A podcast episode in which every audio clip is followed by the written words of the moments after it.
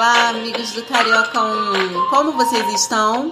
Espero que estejam bem, lembrando de usar a máscara, de lavar as mãos e de ingerir bastante líquido.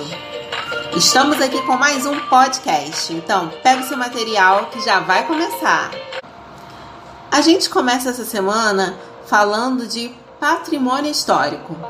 No dia 17 de agosto é o Dia do Patrimônio Histórico. E o nosso querido Tom Jobim tem uma canção que se chama Corcovado. E é no Corcovado que fica um patrimônio histórico muito famoso da nossa cidade. É famoso no mundo inteiro. Vários turistas o visitam todos os anos e tiram várias fotos e postam nas redes sociais. É o Cristo Redentor. Mas será que essa canção, Corcovado, fala mesmo das belezas do lugar? Só ouvindo a canção e analisando a letra para saber, né? Então abre o seu material que tá tudo lá. Vamos descobrir juntos. Ha! Quase ia me esquecendo. Nesta semana nós não teremos só uma canção.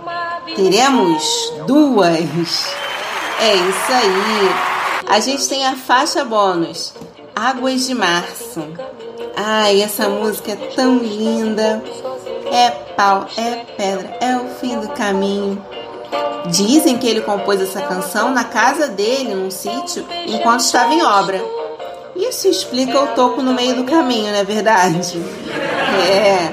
Mas a gente precisa lembrar que as canções são produzidas em contextos históricos. Então é importante pesquisar o que acontecia no Brasil naquela época, década de 70. Como é que estava o momento histórico do nosso país na década de 70? o que acontecia. E a partir daí, a gente começa a interpretar a canção. Ficou curioso, né? Então abre o material, mata sua curiosidade e ouça essas belíssimas canções. Eu fico por aqui e espero vocês até semana que vem.